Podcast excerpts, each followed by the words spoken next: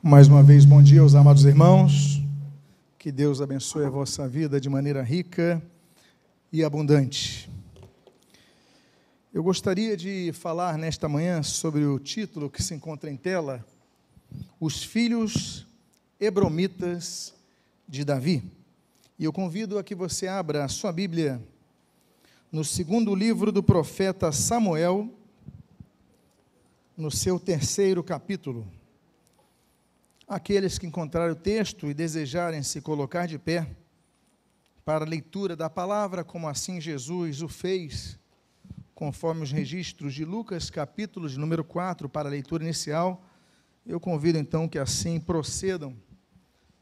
Segundo Samuel, capítulo de número 3. Registra a palavra do Senhor. Em Hebron nasceram filhos a Davi. O primogênito foi Amnon, de Ainoã, a Jezreelita. O segundo, Quiliabe, de Abigail, viúva de Nabal, o Carmelita. O terceiro, Absalão, filho de Maaca, filho de Talmai, rei de Jesus. O quarto, Adonias, filho de Agite. O quinto, Cefatias, filho de Abitai, Abital, o sexto, Itreão de Eglá, mulher de Davi. Estes nasceram a Davi em Hebron. Oremos. Pai amado, Deus bendito, lemos a tua santa e preciosa palavra, Deus, e pedimos, fala conosco nesta manhã. Fortalece a nossa alma, edifica a nossa fé. E o que nós pedimos, nós fazemos agradecidos em o nome de Jesus. Amém e amém. Podem, por favor, tomar os seus assentos. A Bíblia diz que o rei Davi ele foi ungido três vezes rei sobre Israel. Na primeira vez, quando era adolescente, ele foi ungido por Samuel na presença de seus irmãos como rei, como nós lemos ali no primeiro livro de Samuel, capítulo 16. Na segunda vez que Davi foi ungido rei sobre Israel, aconteceu 13 anos depois. Davi já não era adolescente. Davi já tinha derrubado Golias, Davi já tinha firmado liderança, Davi já tinha demonstrado as suas habilidades militares, a sua, seu, sua capacidade de governo. Mas Davi aguardou a morte de Saul o que aconteceu então 13 anos depois da derrubada de Golias. E no texto de 2 Samuel, capítulo 2, versículo 4, nós temos a segunda unção de Davi. E a terceira unção de Davi acontece sete anos depois, quando Davi então é ungido por todo Israel e ali assume posse em Jerusalém. Portanto, Davi governa 40 anos, é ungido rei três vezes, mas governa 40 anos sendo sete em Hebron e 33 em Jerusalém. Por que sete em Hebron? Porque quando morre o rei Saul, há instabilidade no reino. Mas a tribo de Judá já reconhecia a liderança de Davi. E a tribo de Judá então reconhece Davi como rei, e Davi não vai para Jerusalém.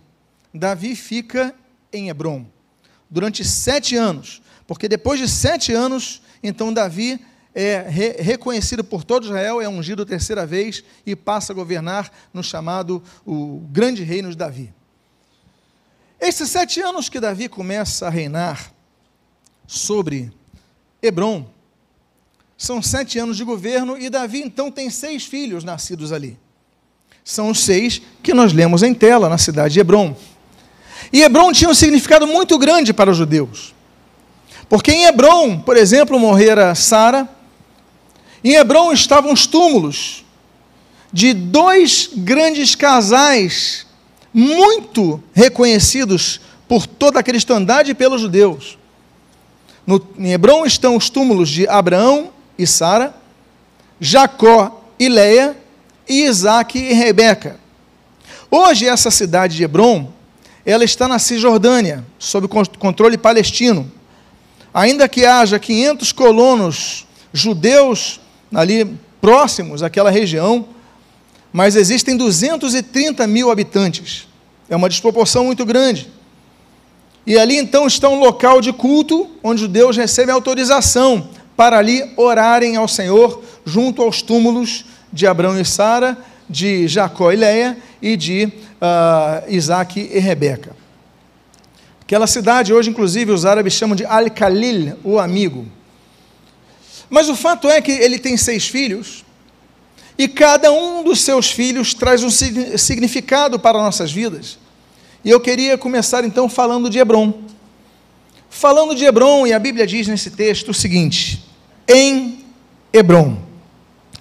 Amados irmãos, Hebron em hebraico significa associação, sociedade.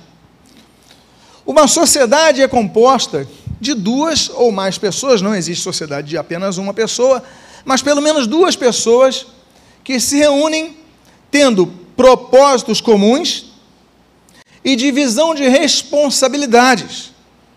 Então elas, se, elas visam um projeto, tem um projeto como, olha, vamos nos unir em sociedade e diante disso nós vamos então repartilhar responsabilidade, você faz isso, eu faço aquilo, nós fazemos isso, e no final nós juntamos as situações e repartimos, sejam os lucros, os benefícios daquele, daquele empreendimento. Hebron nasce com esse nome o local da sociedade, o local da associação.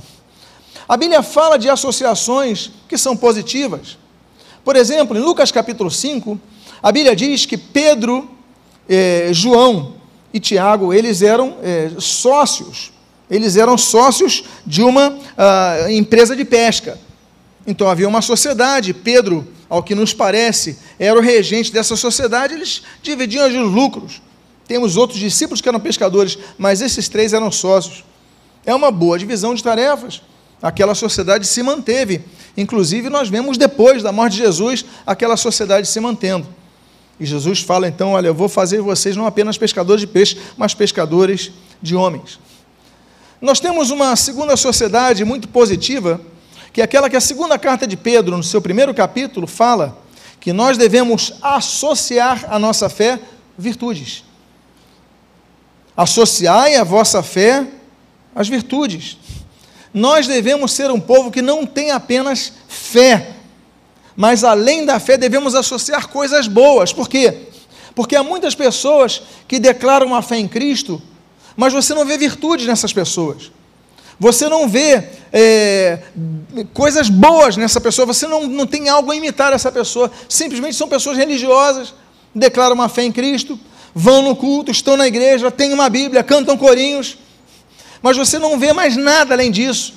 Não vê longanimidade, não vê benignidade, não vê, enfim, os traços da bondade da pessoa, não vê misericórdia. Você não vê outros atributos, conforme aqueles, por exemplo, registrados pelo apóstolo Paulo naquela re relação chamada os frutos do Espírito, pautados no fruto do amor. Você não vê isso. Você vê então crença, mas não vê amor. De que adianta? Eu citei há pouco um momento, no momento da ceia, do, no, do, durante o percurso da ceia, falei a respeito disso, que o amor é a base de tudo. Jesus, ele lutou contra o amor, o Shabat. As pessoas não curavam ninguém no Shabat. Jesus, espera aí. O homem não foi feito por causa do sábado, o sábado foi feito por causa do homem. O sábado foi feito para o homem descansar, para o homem. Agora não é isso. A gente, a pessoa vai morrer, vocês vão deixar ela morrer. Não, nós temos que trabalhar, fazer o que é bom, salvar vidas, abençoar vidas. Em Hebron fala então da boa sociedade, mas também sociedade aplica coisas ruins. Por exemplo, a Bíblia diz e nos ordena em Provérbios capítulo 22 o seguinte: Não vos associeis ao iracundo. A pessoa que se ira com facilidade, você não pode se tornar sócia dela. Você não pode ter um laço muito íntimo com essa pessoa, por quê? Porque a Bíblia diz: olha, você vai ter problemas com iracundo. A Bíblia fala dois capítulos depois, em Provérbios 24: não vos associeis ao revoltoso. A pessoas qualquer coisa é, cria revolta, cria problema, briga. Vocês já lidaram, lidaram com pessoas assim? Elas causam problema a todo momento. A Bíblia diz: não se associem a essas pessoas. A Bíblia traz esses, esses, esses recursos da sua instrução sagrada. Isaías capítulo número 1, a Bíblia fala sobre outra associação que nós não podemos ter. A Bíblia fala: olha, não associem, não se tornem sócios dos cultos onde há perversidade na pessoa.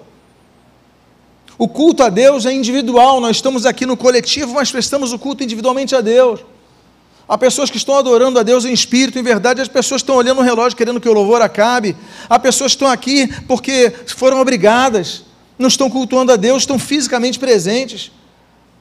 Mas o culto a Deus, como diz João capítulo 4, é em espírito e em verdade.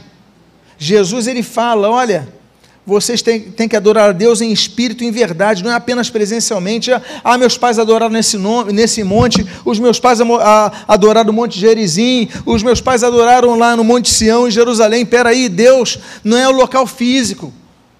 Jesus está falando, não é o local físico. Tanto é que o apóstolo Paulo fala em 1 Coríntios capítulo 6 que nós somos o santuário do Espírito, nós somos o templo do Espírito. Então ele fala: olha, nós podemos estar reunidos e você não está cultuando a Deus. Você pode estar dentro de uma igreja e não está cultuando a Deus, porque o culto está aqui dentro. Nos reunimos com muitos propósitos, claro, mas devemos cultuar a Deus. Então a Bíblia diz: não associeis, não vos associeis, não associem ao culto onde há perversidade nas pessoas, culto a Deus. Há outro tipo de sociedade que a Bíblia fala muito claramente em contra. A Bíblia diz, por exemplo, em 1 Coríntios capítulo 5, não vos associem ao maldizente. É aquela pessoa que toda hora está falando mal de pessoas. Maldizente é isso. É que fica falando: olha, você encontra a pessoa, conta 15 minutos, a pessoa vai estar tá falando mal de alguém. Você conhece alguém assim? Não precisa levantar o braço. Você dá 15 minutos, a pessoa falou mal de duas, três pessoas, não sabe falar bem de ninguém. Esse é o maldizente. Maldizente não é aquilo que a gente fala rogar praga, não é isso não. O termo hebraico é não vos associeis àquele que fala mal dos outros, fica falando mal. A Bíblia fala não se associe a essa pessoa. No livro, na carta seguinte, a segunda carta aos Coríntios, nós temos uma, uma, uma parte mais firme ainda. Não vos associeis a quem? Aos idólatras. A Bíblia fala: não vos ponhais em julgo desigual qual é a relação de luz e trevas? E a Bíblia fala explicitamente: olha, não há relação entre o santuário de Deus e os ídolos. Quem presta culto aos ídolos se associa aos demônios. Não sou eu quem digo, é a palavra de Deus. Segunda Coríntios capítulo 6. A idolatria é tudo que Satanás quer, é receber glória. É desde o início foi assim, Ezequiel capítulo número 38, Isaías capítulo número 14. Olha, eu vou colocar o meu trono acima das estrelas do céu. Aí Deus lança Satanás. Ele perde aquela glória. A Bíblia diz que ele arrasta um terço na sua cauda. Ele arrasta um terço dos anjos consigo, que são chamados demônio, daimon. E então arrasta com ele esse exército que milita contra nós. Aí você pensa, o tempo passou, não passou. No meio do povo libertado por Deus, ali em Êxodo capítulo 4, capítulo 5, você vê logo depois, no capítulo 18, 19, o povo já se movendo para levantar um povo que foi liberto das dez pragas do Egito, que viu o mar vermelho se abrir e fechar contra os egípcios, que fez tantos milagres, estão ali no Monte Sinai. A sua liderança se ausenta por cerca de 40, por 40 dias. Moisés, e eles começam a cultuar o que? Um bezerro de ouro. Eles começam a adorar a outros, porque Satanás sempre quer receber adoração. Sempre. Ainda que ela seja inócua em seus objetivos de benefício espiritual, como diz Isaías capítulo 45, ela atrai em si a adoração de demônios, quem se prostra uma imagem, ora ela, está prestando reverência e adoração a demônios, está se associando a eles. E Paulo diz: Olha, não quero que vos associeis aos demônios. Temos que nos libertar dos ídolos, da idolatria. É o que a Bíblia diz, de maneira clara, específica. Aí você fala, ah, então são apenas estátuas. Naquela, naquele monte lá em Jericó, hoje é chamado de o Monte da Tentação. Naquele local, Satanás, então, ele faz, no quadragésimo dia que Jesus está em jejum, Satanás então faz tentações e numa delas ele fala: Olha, tudo isso te darei, os, reis da, os reinos da terra se prostraram me adorares. Não havia imagem ali, não havia é, é, imagem de barro, de ferro, de bronze. Havia um ser que queria adoração e Jesus não se prostra a ele. Quando Sadraque, Mesaque e Abednego, eles são lançados na fornalha aquecida e superaquecida, eles o fazem porque não se dobraram à estátua de Nabucodonosor, que queria receber adoração. As pessoas são assim. Os imperadores romanos, eles começa, começaram a colocar um subtítulo na sua extensa lista de títulos, Dominus e Deus, ou seja, Senhor e Deus. Eles começavam a se ver assim. Os faraós do Egito se viam como deuses. A diferença de rei do Egito para faraó do Egito é que o rei do Egito era apenas o líder político, mas faraó mesclava o político com o religioso. Ele queria ser adorado. E esse espírito sempre margeia. E a Bíblia diz: olha, não vos associeis, então não podemos nos associar a demônios. Temos que entender que somos luz e a luz não se mescla com a treva. A luz ela chega para dissipar a treva. A luz ela chega, Jesus falou: Olha, eu vim trazer espada, vim trazer separação, é luz e trevas. E assim como ele falou, eu sou a luz do mundo, ele falou para os seus discípulos: E vós sois a luz do mundo. E essa luz não pode se esconder. Então a primeira coisa que nós vemos em Hebrão, associação, nós devemos saber que associações nós devemos ter. E aí nós começamos a listagem a listagem de filhos de Davi nascidos em Hebron. E o primeiro filho você pode ler ali no hebraico, Amnon, significa fiel. Há pessoas que a Bíblia declara que eram fiéis. A Bíblia diz em Números capítulo número 12 que Moisés era fiel. A Bíblia diz em 2 Reis capítulo 22 que o rei Josias era fiel e diz o texto não se mex... não andava nem pela direita e nem pela esquerda. No Jó, Jó capítulo 1, Deus fala: olha, ele é fiel, Jó é fiel. Imagine o próprio Deus declarando: esse homem é fiel. Meus irmãos, Jó era um modelo de fidelidade a Deus. E ainda assim, Deus não poupou de passar pela tribulação que ele passou, tendo Deus declarado ele é justo e fiel. Outra pessoa que a Bíblia declara que é fiel, que foi fiel, Daniel capítulo 6. Daniel era fiel e sábio, a Bíblia diz. E tinha um espírito excelente, três grandes atributos que a Bíblia traz ao profeta Daniel. A Bíblia diz, por exemplo, outra, outra pessoa que é chamada de fiel, Gálatas capítulo 3, fala que Abraão era fiel a fidelidade de Abraão em todo momento ao Senhor, agora ele teve suas dúvidas, ele teve suas lutas e foi o pai da fé, como a própria galeria de, dos heróis da fé em Hebreus capítulo 11 demonstra. A Bíblia fala sobre pessoas que eram fiéis, por exemplo, nós temos Epáfras, nós temos Tíquico, Colossenses capítulo 1 diz, eles são ministros fiéis. Mas no capítulo 4 de Colossenses, o apóstolo Paulo fala de Onésimo, outra pessoa, ele fala: esse daí é um amigo fiel. A Bíblia chama Jesus de fiel. É, o Apocalipse capítulo 1, Jesus é a testemunha fiel. Mas no capítulo 2 nós temos duas coisas a considerar. A primeira delas, a Bíblia diz, por exemplo, ali na, uh, sobre Antipas. Antipas, é, a Bíblia diz o seguinte: olha, ele é um servo fiel mas no capítulo 2, no versículo 10, a Bíblia traz uma palavra para todos e diz assim: Sê fiel até a morte, e dar-te-ei a coroa da vida. Só receberá a coroa da vida não é quem tem religião, não é quem está no culto, não é quem participa da ceia, não é quem canta, toca ou prega. A Bíblia diz: olha, vai receber a coroa da vida quem for fiel. E a fidelidade de Deus não é apresentada apenas aos domingos. A fidelidade de Deus não é apresentada apenas durante o culto, mas todos os dias devemos ser fiéis a Deus.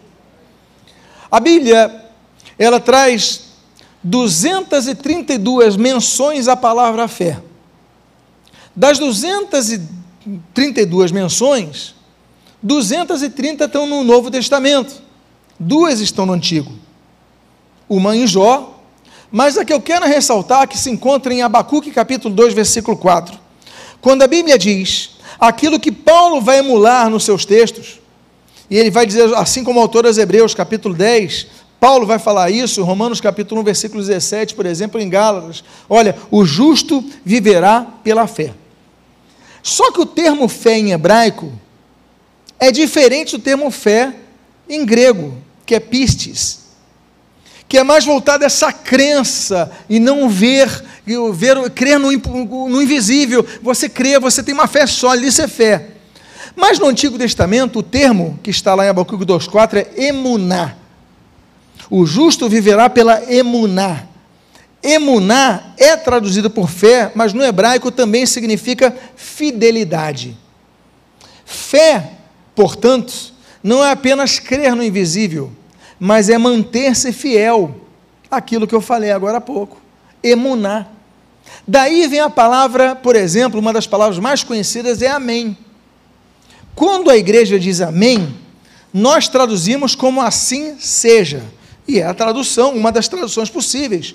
É, ou seja, os irmãos concordam, a igreja diz amém, ou seja, assim seja, eu recebo isso, eu concordo com isso. Sim, mas Emuná vai além. Ah, Emuná diz: olha, amém, ou seja, Emuná, eu, eu mantenho-me fiel a isso que está sendo declarado, eu vou manter-me fiel a isso que está sendo declarado requer então postura, não apenas de crença, mas de prática. Então você vê que fidelidade e fé têm uma correlação que exige postura. Não é apenas crença. Amon significa fé. E eu quero dizer para vocês que um dos recursos que a igreja tem que passar nas suas lideranças, nós ensinamos isso na escola de líderes. Aquilo que o apóstolo Paulo fala já no decurso final de sua vida, no apagar das luzes terrenas para Paulo, Paulo está preso.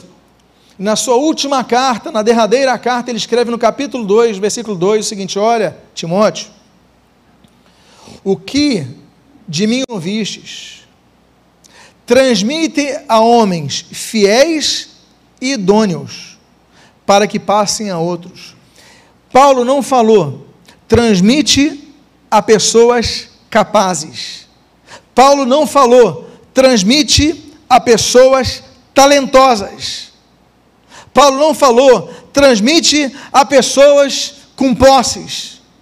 Paulo não falou. Paulo falou, transmite tudo o que você ouviu de mim. Timóteo, não foi pouca coisa. Tudo o que você ouviu de mim, transmite a pessoas idôneas e fiéis.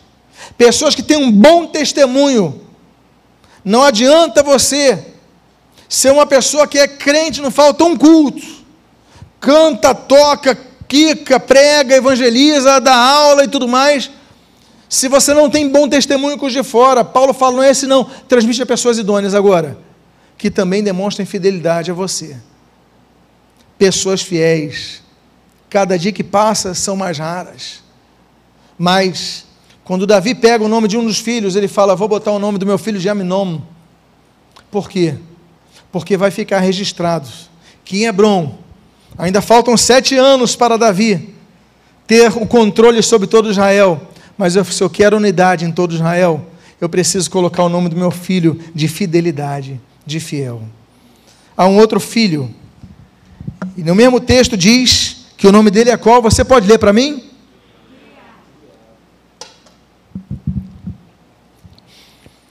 E o seu segundo filho se chamava Kileab. Ab no hebraico vocês já sabem, Ab, né? pai. Então, é, tudo que tem Ab é pai. Kileab, como o pai. Assim como o pai, da mesma forma que o pai. Eu não sei o que estava na cabeça de Davi, mas eu posso elocubrar eu posso entender que quando ele vê o seu filho nascendo, ele fala: gente, como ele é parecido comigo, ele é ruivinho. Talvez tenha sido o nome que Quileabe como pai pela aparência física, porque a Bíblia diz que Davi era ruivo. Então, ele tem o segundo filho, gente, ele é ruivinho, é como o pai, coloca o nome dele Quileabe, pode ter sido. Mas como falei que posso elocubrar, eu posso também imaginar que ele possa ter declarado: não, ele vai ser como o pai dele, ele vai ser um grande líder, ele vai ser fiel a, a, e respeitoso à liderança, como eu fui com Saul. Ele vai ser uma pessoa leal às amizades, como eu fui com Jonas. Ele vai ser como o pai. Ou seja, referenciais. Nós temos muitos referenciais na Bíblia. Nós temos, por exemplo, que imitar, por exemplo, a perseverança de Noé, Gênesis capítulo 9. Nós devemos imitar a fé de Abraão, Gênesis capítulo 12. Nós devemos imitar a firmeza de José, Gênesis capítulo 39. Nós devemos imitar a habilidade de Bezalel, é, Êxodo capítulo 35, 39 e outros. Nós devemos uh, imitar a lealdade e a sabedoria de Daniel capítulo 6, por exemplo. Nós temos muitos modelos bíblicos a imitar. Mas a Bíblia, por três vezes, ela registra a frase sede imitadores. Eu quero falar dessas três vezes que nos mostram muito. A primeira delas é uma frase que o apóstolo Paulo faz um jogo de palavras conhecido muito no mundo grego como um jogo, uma, uma, uma declaração provocativa. Efésios capítulo 5 diz: sede imitadores de Deus. Ora, como é que alguém pode imitar a Deus? Deus é inimitável. Deus, Deus é absoluto. Deus, Deus é intangível. Deus, Deus é o máximos. Ah, não há o máximo dos máximos. Deus não, não há, mas ele fala, sede imitadores de Deus. E aí depois, no decurso do capítulo 5, nós vamos entendendo aquela frase provocativa dele. Mas ele usou ser de imitadores. Na segunda frase que o apóstolo Paulo usa, ser de imitadores, é aquela que nós lemos em 1 Coríntios, capítulo número 11, versículo número 1. Sede meus imitadores, assim como eu sou de Cristo. Opa! Agora nós já avançamos na compreensão a quem devemos imitar. O apóstolo Paulo, em primeiro lugar, ele traz uma postura corajosa, uma postura de, de se colocar como modelo. Ele se coloca como um padrão a ser seguido. Sejam meus imitadores. Olha só, você teria hoje condições de falar para uma pessoa que está próxima a você: olha, você pode me imitar. Você teria condições. Não estou falando para você fazê-lo agora. Mas você pode chegar para, olha, pode me imitar. Que se você me imitar, você está indo muito bem. Se você falar para alguém, a pessoa vai falar, você está convencido, hein? Não, me imita que você está muito bem. Está convencido. Agora o apóstolo Paulo tinha moral para isso. Porque ele lutava, lutava, lutava por isso. Ele lutava para se tornar um padrão. Ele lutava para ser irrepreensível, como ele falou para a igreja: vocês têm que ser irrepreensíveis não terem motivos para serem repreendidos. Nós devemos buscar isso. John Wesley falava, John Wesley, para mim, um dos grandes homens da história do cristianismo, um dos maiores homens da história do cristianismo, século XVIII. Ele falou, teve inúmeros discursos, dois deles ele falou sobre a perfeição cristã. Nós devemos buscar a perfeição, porque Jesus falou: olha, sejam perfeitos, como perfeito está, é o Pai que está nos céus. O apóstolo Paulo fala: nós que somos perfeitos, o apóstolo Paulo, quando escreve isso para a igreja, nós que somos perfeitos, ou seja, que estamos buscando não errar, procurar vigiar em todo momento para não errarmos. E aí nós temos então o Quiliabe como pai. Ou seja, nós temos que ter um referencial. Então Paulo fala, sejam meus imitadores, mas tem uma vírgula, não tem um ponto final. Ele diz assim: sejam meus imitadores, vírgula, como eu sou de Cristo. Ah, agora nós vemos que o homem não estava convencido. Agora nós vemos que o homem, ele tinha um outro quiliab, um outro referencial, que era Cristo. Sede meus imitadores assim como eu sou de Cristo. Ou seja, se você não ver algo em mim que aponte a Cristo, não imite. Se você vê eu fazendo alguma coisa que não esteja em concordância com o que Cristo faria, então não me imite, mas sejam meus imitadores como eu sou de Cristo, assim como eu imito a Cristo. E por fim, eu mencionei três frases que utilizam o ser de imitadores. A última delas, a última delas se encontra em Hebreus. E a Bíblia diz, no capítulo 6, o seguinte: Sede imitadores daqueles que, pela fé e longanimidade, herdam as promessas.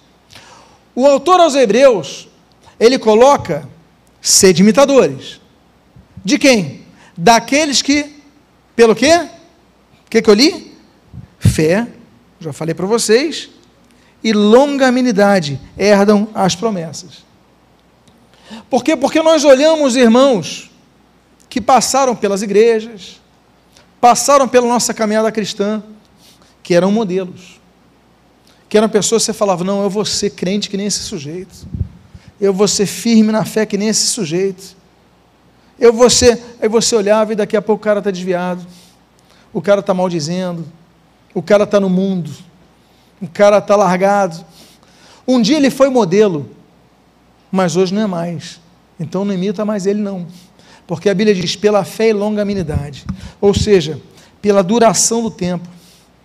Ele permaneceu, porque tem pessoas que têm uma fé, meus amados irmãos, eu olho e falo, um dia ser crente assim. Que fé é essa? E daqui a pouco a pessoa está no mundo. Não, não foi longânimo em sua fé não foi, não foi persistente, não manteve aquela caminhada. Olhe para os crentes, olhe para os salvos, olhe para os discípulos de Cristo, que têm muito tempo na caminhada cristã, mas não se desviaram, permanecem firmes. E por causa disso, na fé e longanimidade, eles herdam as promessas. Sede imitadores dele. Quiliabe, como pai, seja como pai. Eu não sei quantos lembram, mas muitas crianças elas procuram imitar os pais quando pequenos, não é isso? Aquele uso do sapato, por exemplo. O bebezinho coloca o sapato do pai, começa a andar na casa, tropeça. Por quê? Quer ser como o pai. A menina procurando imitando a mãe, imitar a mãe, por exemplo, no seu vestido. No seu... Isso é normal. Mas chega uma fase que a gente deixa de procurar imitar aqueles que têm bons exemplos e referências e passamos a imitar as pessoas que estão lá fora, chamados, por exemplo, os, as pessoas da moda. Aí você começa a imitar, imita os que têm fé e longanimidade. Outro quarto filho de Davi já está na tela, Absalom. Absalom. Vocês lembram o que significa pai em hebraico? Ab. Ab é pai. Né? Aí Paulo fala do Aba, pai, não é isso? Ou seja, o papaizinho. É um diminutivo, é um uso carinhoso do Ab, Aba. Ab é pai. E Shalom é o que? Agora você vai me ajudar a traduzir o hebraico. Ab é o que? Pai. Muito bem. E Shalom é o que? Paz. Pronto. Deus parabéns à pessoa que está do seu lado, você já se graduou no primeiro nível de hebraico. Absalom, meu pai é paz.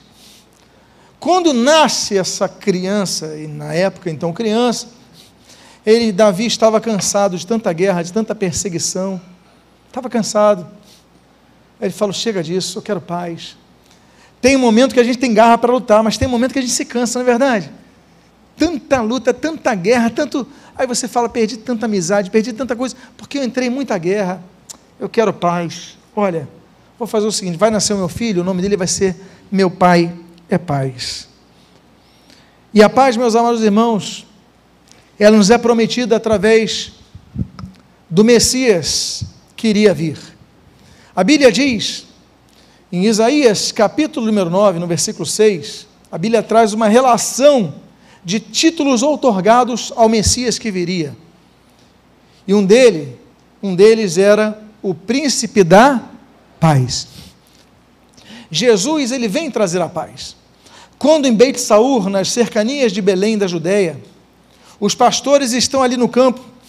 A Bíblia diz que eles veem aqueles anjos, e nós então temos aquela declaração registrada: Glória a Deus nas alturas e paz. Jesus veio trazer a paz. Não as falsas pazes que nós vemos aí no mundo, acordos que são trocados por moedas ou outras intenções. Não é essa paz que von Clausewitz falava, que é a ausência de guerra, não é isso. Mas é a paz interior, a paz da libertação que Jesus pode trazer, a tirar a culpa, de tra transformar a vida. Ele traz a paz. Então é por isso que Jesus fala: olha, deixo-vos a paz. João capítulo 14: a minha paz voladou, não voladou como a dá o mundo. A paz do mundo é uma coisa, a paz que eu tenho ninguém pode dar, Jesus pode dar a paz. Agora, a paz é tão interessante, e a Bíblia fala sobre, várias vezes sobre paz, né, justificados, pois pela fé temos paz com Deus. Então, o objetivo da justificação em Cristo, Romanos capítulo 5, versículo 1, é a paz com Deus. Mas é interessante notar que em Lucas capítulo 10, e eu sempre gosto de tratar desse assunto, quando você vê que há poder nas palavras. Há poder nas palavras. O que nós falamos muda as circunstâncias. É por isso que o Tiago fala: olha, da mesma boca não pode sair bênção e maldição. Tanto é que a Bíblia fala em Provérbios: olha, que na língua há poder de vida e de morte. Em Lucas capítulo 10, Jesus falou o seguinte: Quando entrares numa casa, a primeira coisa que a vez de dizer é: Paz esteja sobre vós. Aí Jesus continua dizendo: Se ali, naquela casa, houver um filho da paz, esta se recairá sobre ele, mas se não houver, esta regressará a vós. Você notou o que o Senhor Jesus acabou de falar em Lucas 10?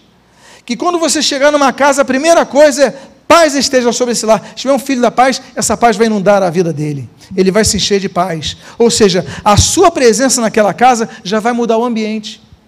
O ambiente está de guerra, você já vai sentir uma paz diferente por causa da tua declaração, por causa do que você falou. Agora, a Bíblia diz que se não houver ali um filho da paz, então ele não vai receber essa bênção. E isso se voltará a você, retorna a você. As bênçãos de Deus não ficam largadas, elas vão para algum lugar.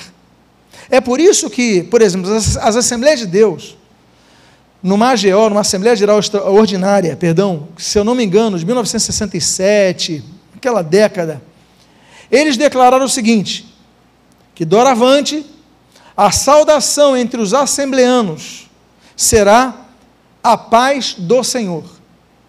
Essa declaração, então, a partir da, do final da década de, 8, de 60, passou a ser um enunciado comum entre os assembleanos. A paz do Senhor, a paz do Senhor, a paz do Senhor, a paz do Senhor. E isso passou a ser adotado por outras denominações, pentecostais e demais, e demais denominações, e hoje a, a, declaração a paz do Senhor já é interdenominacional, não é uma, uma questão apenas documental entre os assembleanos. E essa declaração é bíblica, é uma declaração profética, é uma declaração muda a vida, a paz do Senhor. A frase completa seria: a paz do Senhor esteja sobre a sua vida e essa casa mas a pessoa diz a paz do Senhor, ela recebe essa paz. Então nós podemos mudar. Os batistas já gostam de usar graça e paz. E o fato é o mesmo, é a mesma coisa, é uma declaração de paz. Por isso que nós, por exemplo, vemos que o apóstolo Paulo, olha, a Bíblia cita no Novo Testamento a expressão graça e paz. A Bíblia usa por 17 vezes. Treze vezes o apóstolo Paulo usa nos primeiros capítulos de Romanos, 1 Coríntios, 2 Coríntios, Gálatas, Efésios, Filipenses, 1 Tessalonicenses, 2 Tessalonicenses, é, Tito, uh, ah, 1 Timóteo, 2 Timóteo e Filemão. Paulo usa 13 vezes, nas 13 cartas, a declaração graça e paz. O Pedro, o apóstolo Pedro, ele escreve suas duas cartas, e nas duas cartas, no primeiro capítulo, ele declara graça e paz. O apóstolo João, ele escreve cinco textos do Novo Testamento, o Evangelho, três cartas e Apocalipse. Em dois deles, em 2 João e em Apocalipse, ele declara graça e paz. Por quê? Porque eles querem que a graça alcance a pessoa e, junto a ela, a paz alcance a pessoa. Então eles declaram graça e paz, caris kai irene em grego. Ou seja, que a graça e a paz inundem a sua vida. E o que, é que nós falamos? Emuná. Nós falamos amém. Nós falamos, não apenas eu recebo, eu concordo, mas olha, eu vou ser fiel a isso daí, então eu já concordo e vou viver isso, vou experimentar isso. É por isso que quando o judeu saúda outro judeu, qual era o hábito que Jesus falou? Qual era o que, que os judeus falam hoje? Eles chegam para o lugar e eles falam o seguinte: Shalom. Shalom. E a gente fala assim: Shalom Adonai, a paz do Senhor. Então, meus amados, declare a paz. Até porque a paz é algo que se cresce. Há pessoas que não conseguem dormir hoje porque não têm paz, têm culpa. Há pessoas, eu lembro de uma senhora que eu atendi em gabinete, que ela já devia estar entrando nas casas dos 70 anos de idade. E ela falava: Até hoje não me perdoo, porque eu fiz um aborto quando era jovem. Eu matei aquela criança, nunca mais tive um filho, eu queria ter um filho. E eu matei a mulher com quase 70, ou já tinha 70 anos de idade. Não tinha paz no seu coração. Eu falei, minha irmã, esse peso é muito pesado, muito um fardo muito pesado para a irmã carregar. Mas eu quero dizer Jesus pode tirar esse peso da sua vida agora. Porque o nosso Jesus, ele traz uma paz transformadora. Então, independentemente do que você tenha feito no passado, a paz de Cristo, que a paz de Cristo inunde a sua vida e limpe o teu coração e você fique cheio, repleto daquela paz. A paz tanto é crescente que o apóstolo Pedro, na sua segunda carta, no capítulo 1, diz: Olha, graça e paz vos sejam multiplicadas pelo pleno conhecimento de Deus e de nosso Salvador Jesus Cristo. Essa é a saudação da segunda carta. Graça e paz vos sejam multiplicadas. Ou seja, a paz que você tem hoje pode aumentar, você pode ter mais paz hoje à tarde, pode ter mais paz amanhã. Então eu quero convidar a você, nesse momento, a fazer uma declaração para a pessoa que está do seu lado e diga assim: a paz esteja sobre a sua vida. Diga para a pessoa que está do seu lado, fale com fé, a paz esteja sobre a sua vida.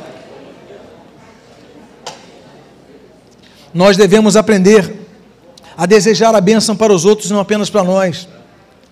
Porque tem gente que só ora pedindo coisa, mas nós devemos pedir para os outros, que a Bíblia chama de intercessão. O antepenúltimo filho de Davi se chama Adonias. Adonias. Você conhece o termo Adonai? Vem de Adon, que significa Senhor. Ias tudo que tem Ias, Ias é a abreviatura de Yahvé, Jeová. Então, para eles não falarem o nome completo de Deus, para não pecarem, incorrendo no pecado de citarem o nome de Deus em vão, como diz a Bíblia no Decálogo, lá de Êxodo, capítulo número 20, então eles não falam o nome Jeová completo. É como se eles falassem Iá, né? Ia. Então, por exemplo, Jeremias, Isaías, Cefatias, Adonias, tudo que tem Ias é a abreviação do Yahvé, Ia. Adonias, Adon, Ia. Ou seja, o meu Senhor é Deus. Um nome lindo que ele dá para o seu filho que faz um péssimo nome do uso. Mas o fato é que quando ele olha aquele filho Adonias, ele fala: ah, Senhor, Tu me livraste da perseguição de Saul. Tu me livraste, hoje eu estou reinando aqui na tribo de Judá. Senhor, se eu estou aqui é porque tu me sustentaste. Não, o nome desse filho vai ser o seguinte: O meu Senhor é Deus, Deus é o meu Senhor, é o Senhor da minha vida. Eu vejo nesse nome uma declaração de louvor lindíssima ao Senhor, porque só Ele, Davi, adorou. Nós vemos falhas em Davi, mas em todos os louvores a Deus, ele somente adorou ao Senhor. Meus amados irmãos, nós não podemos adorar a ídolos, não podemos adorar a nenhuma imagem. A Bíblia é clara sobre isso em todos os textos seja dos Salmos, seja de Êxodo 20, seja de Deuteronômio 5, seja o de Isaías 44, seja o de 1 aos 2 Coríntios capítulo 6, a Bíblia condena a adoração idólatra às imagens. A Bíblia também condena a adoração aos astros é, solares, à lua, às estrelas, enfim, aos astros. A Bíblia condena a adoração, como diz ali Jeremias capítulo 29. A Bíblia condena a adoração, por exemplo, aos animais. Aí você fala, mas como é que o povo de Deus adorou animal? Meus irmãos, só no deserto a gente tem um bezerro de ouro e a serpente Neustã. É, bezerro de ouro ali em Êxodo capítulo 19 e a serpente Neustã, Números capítulo 21, adorando dois animais, porque eles vieram do Egito, onde vários deuses tinham cara de animais cara de crocodilo, cara de gato, cara de águia, tantos danubes, etc. Então eles não, vou colocar a forma de animal. Deus proíbe. A Bíblia diz que Deus proíbe a adoração aos anjos. Tanto em Apocalipse capítulo 19 como Apocalipse capítulo 22, o apóstolo João está naquela ilha de Pátimos, e dada a grandeza das revelações que se lhe são apresentadas, por duas ocasiões, João, João, ele se prostra para adorar o anjo, o anjo fala: Não faça isso, eu sou conservo teu, adora a Deus. João queria adorar o anjo. Hoje existem igrejas de São Miguel Arcanjo, São Gabriel, se adora somente a Deus. Aí aos homens que foram santos, a São Tal, a São Pedro, a São. A Bíblia diz de maneira clara, olha, Atos capítulo 10, no caso, Cornélio querendo adorar a Pedro. Não, que isso, sou servo teu, tem que adorar o Senhor. Atos capítulo 10, Atos capítulo 12, Atos capítulo 14. Não podemos adorar ninguém. A nenhuma criatura, somente ao Criador, a Deus, aos Deus dos deuses. Amém, queridos? Então, adoração só a Ele. E ali, então, ele coloca o nome do filho de Adonias. O penúltimo nome que eu gostaria de trazer é esse que você está vendo. Se fatias. Agora você pode me ajudar no hebraico. O que, que aponta o termo Ias no final? É a abreviatura de Jeová. Muito bem. Dá os parabéns para a pessoa que está do seu lado. Diz: olha, parabéns, é isso mesmo. Tudo que tem Ias é a abreviatura de Jeová, de Yahvé. Amém. Agora, Cefate, julgamento. Juízo o juízo de Jeová, meus irmãos, depois de um nome tão leve como adorar ao Senhor, nós temos o juízo de Jeová. E nós vemos nessa percepção davídica a grandeza da compreensão de Deus, que Deus é um Deus de amor, mas é um Deus de justiça. Deus é um Deus que salva, mas é um Deus que condena. A realidade do inferno é um fato. Não todos serão salvos. Exige-se arrependimento e postura contra o pecado. E quando ele fala Deus julga, o mesmo Deus que estava com Davi era o Deus que julgou Sodoma e Gomorra. É o Deus que julgou, julgou Coré. É o Deus que julgou Nadab e Abiú. É o Deus que estabelece juízo. A Bíblia fala sobre juízos de Deus. A Bíblia fala sobre vários juízos. A Bíblia fala, por exemplo, o juízo da cruz, que Jesus foi morto na cruz por um juízo contra a humanidade. Jesus morreu como um homem. A Bíblia diz: olha só, o mediador entre Deus e os homens, Jesus Cristo, homem. É por isso que o apóstolo João fala: olha, se alguém disser que ele, Jesus não veio em carne, isso é anticristo. Porque Jesus veio em carne, morreu em carne e ressuscitou. E vivo está. Então, meus amados irmãos, primeira, primeiro julgamento, primeiro juízo, é o juízo da cruz. 1 Pedro capítulo 4. O segundo julgamento, por exemplo, nós devemos fazer com nós mesmos durante a ceia. 1 Coríntios capítulo 11, versículo 28.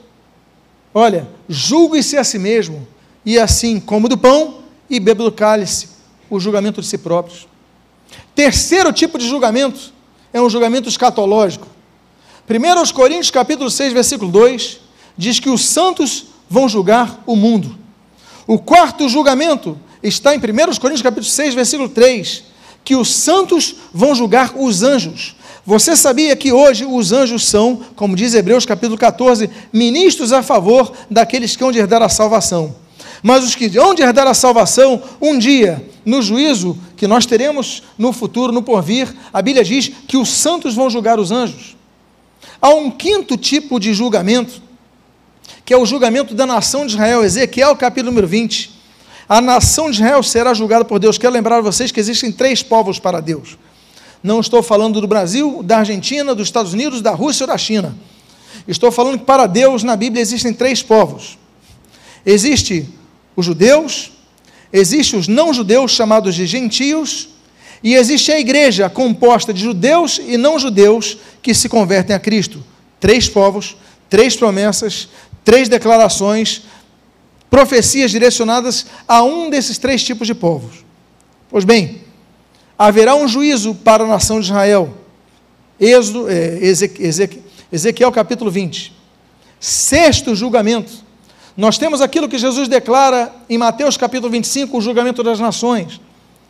No futuro, depois que todas as nações se unirem para derrubar Israel, e isso já tem acontecido, não sei quantos leram a informação de Ergodan, o manda-chuva da Turquia, ele declarou semana passada, diante dos acordos de paz de Israel com os Emirados Árabes, de Israel com, com Bahrein, Agora, possivelmente, é, Israel agora já está em conversa com o Sudão, já está para ter um acordo de paz ali, já fez o acordo com o Egito em 1979, já fez o acordo com a Jordânia em 1994.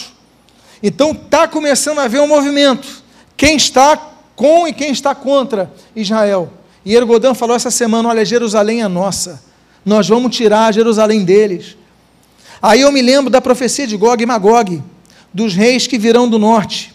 E se você olhar o mapa sobre Israel, você colocar o norte, você vê em cima de Israel, você vê quem? Você vê a Síria, o Líbano, depois você vê quem? A Turquia. Depois você vê quem? Você vê exatamente lá a Rússia. E entre eles está exatamente esse momento que nós estamos vivendo, essa guerra entre a Armênia e o Azerbaijão, pelo Nagorno-Karabakh. Ou seja, tem um barril de pólvora no norte que vem de Israel, de, é, o norte de Israel. E aí o juízo vem por ali e verá o juízo das nações. Existe um outro juízo, um sétimo juízo que a Bíblia fala, que é o juízo que os salvos vão estar presentes. A Bíblia fala em 2 Coríntios capítulo 5, versículo 10, que todos havemos, todos os salvos, havemos de comparecer diante do tribunal de Cristo. Lá Jesus será o juiz profetizado já por Isaías, que ele é o justo juiz, lá será um tribunal para verificarmos o que nós fizemos com nossa vida, o que nós deixamos de fazer com nossa vida, porque seremos julgados por isso, pelas oportunidades que nós não aproveitamos em relação à causa de Cristo, e seremos também galardoados naquilo que se dará, então, consoante ao, ao, ao momento das bodas do Cordeiro. Nós temos mais um juízo. Nós temos mais um oitavo juízo esse oitavo juízo é o juízo final. A Bíblia fala sobre isso em Apocalipse, no livro de Apocalipse, capítulo 20. A Bíblia fala sobre isso entre os versículos 11 e 14. Todos vão comparecer diante de Deus. E assim como Paulo profetizar aos filipenses, todos vão dobrar os seus juízos a Deus e confessar Jesus como Senhor. Ao nono juízo, esse nono juízo se encontra em Apocalipse capítulo 20, versículo 10, que é o julgamento de Satanás. E por fim, o décimo dos juízos é o juízo para mim o mais importante, porque é o juízo que se verifica odiernamente nos dias atuais. A Bíblia diz em 1 Pedro capítulo 4, versículo 17: "Pois o juízo começa pela casa de Deus. O juízo começa pela igreja. Por isso devemos vigiar, meus amados irmãos, porque o juízo começa pela igreja. Cefatias, Deus trará juízo. O penúltimo filho, aliás, o último filho de Davi. Eu vou ao sexto e último filho de Davi, que se chama Itreão. Mais uma palavrinha hebraica para vocês aprenderem que é simples, am, porque no hebraico é Itream, am Am significa povo. Itream. E eu finalizo com esse nome. Eu finalizo com esse nome porque isso representa a igreja. Eu não sei o que que Davi pensava, elocubro eu, que Davi pensava, não, isso daqui é para o povo que estará nesse reino, isso daqui será para os meus súditos, mas ele olhava com uma visão que nós podemos perceber na igreja de hoje, porque itre, itre significa proveito, ter proveito, e trem, o proveito do povo. O povo aproveitar coisas boas. Meus amados, isso é a igreja. A igreja se reúne para glorificar a Deus e nós somos privilegiados porque recebemos alimento da palavra, recebemos a cura pela palavra, recebemos renovação de nossa esperança, recebemos direção para a nossa alma. Olha, nós, meus amados irmãos, somos libertados no louvor, somos edificados, solidificados na nossa fé pela palavra de Deus, porque a fé pelo ouvir e ouvir pela pregação da palavra de Cristo, portanto, a igreja deve ser esse canal. Eu finalizo convidando você a ficar de pé nesse momento. Eu quero dizer para você que você possa ser o entreamo, uma pessoa que as pessoas ao seu redor é, aproveitem coisas boas, que vejam em você exemplos. Nós temos na cidade de Hebron seis filhos nascidos por Davi, cada um com nome, cada um com significado, mas todos eles com aplicação para a vida da igreja. Eu convido a que você feche os seus olhos nesse momento. Eu quero fazer uma oração por sua vida. Eu quero fazer uma oração por você agora. E eu quero fazer uma pergunta. Todos de olhos fechados, eu quero fazer uma pergunta. Alguém aqui, nesta reunião, que gostaria de entregar a sua vida ao Senhor Jesus Cristo? A dizer, Senhor Jesus Cristo, eu me arrependo dos meus pecados e quero entregar a minha vida a Ti? Há alguém aqui nesta manhã com esse desejo? Dizer, Senhor Jesus, sentiu nada sou, Senhor Jesus, sentiu nada posso fazer? Alguém se você está ouvindo essa mensagem na internet e quer entregar a sua vida ao Senhor Jesus, que você possa nesse momento reconhecer a Cristo como seu Senhor, dizendo: Senhor Jesus, perdoa os meus pecados, eu acolho a tua palavra no meu coração e entrego a minha vida a ti, em nome de Jesus. Eu quero fazer uma segunda oração. Essa segunda oração é você que ouviu essa palavra, e é você que ouviu vários predicados dos significados desses nomes, dos filhos hebromitas de Davi que você possa dizer que eu possa ser percebido nisso, que eu possa cuidar para que no juízo de Deus eu seja aprovado, para que eu possa em minha vida adorar ao Senhor, para que eu possa dizer: O Senhor é meu Deus em minha vida, para que a cada nome eu possa é, é, refletir a tua verdade ali inserida e que eu possa estar associado a ti, ao teu povo, aos que são da luz. Pai amado, em nome de Jesus, abençoa o teu povo. Nós te glorificamos, nós te agradecemos pela tua palavra que não volta vazia. Pedimos as tuas bênçãos sobre nós e pedimos, Pai, a tua graça para que, depois de cada nome aqui analisado dos filhos de Hebron, dos filhos de Davi em Hebron, nós possamos ver que nós devemos crescer. Aumenta-nos a paz, Pai, derrama a sua paz sobre nós, que a paz e a graça sejam multiplicadas em cada um, como disse o apóstolo Pedro, em nome de Jesus, amém e amém. Diga à pessoa que está mais uma vez que a graça e a paz inundem a sua vida. E eu gostaria de fazer uma oração nesse momento, encerrando esse culto. Pai amado, despede-nos então, debaixo da tua paz a paz, como diz Filipenses capítulo 4, que excede a todo entendimento. Que a paz do Senhor esteja sobre nós. A graça salvadora do Senhor Jesus Cristo e as doces consolações do Espírito Santo, hoje e para todo sempre, em nome de Jesus. Quantos dizem amém? amém. Que Deus abençoe sua vida rica e abundantemente em nome de Jesus. Vamos louvar a Deus, vamos adorar a Cristo.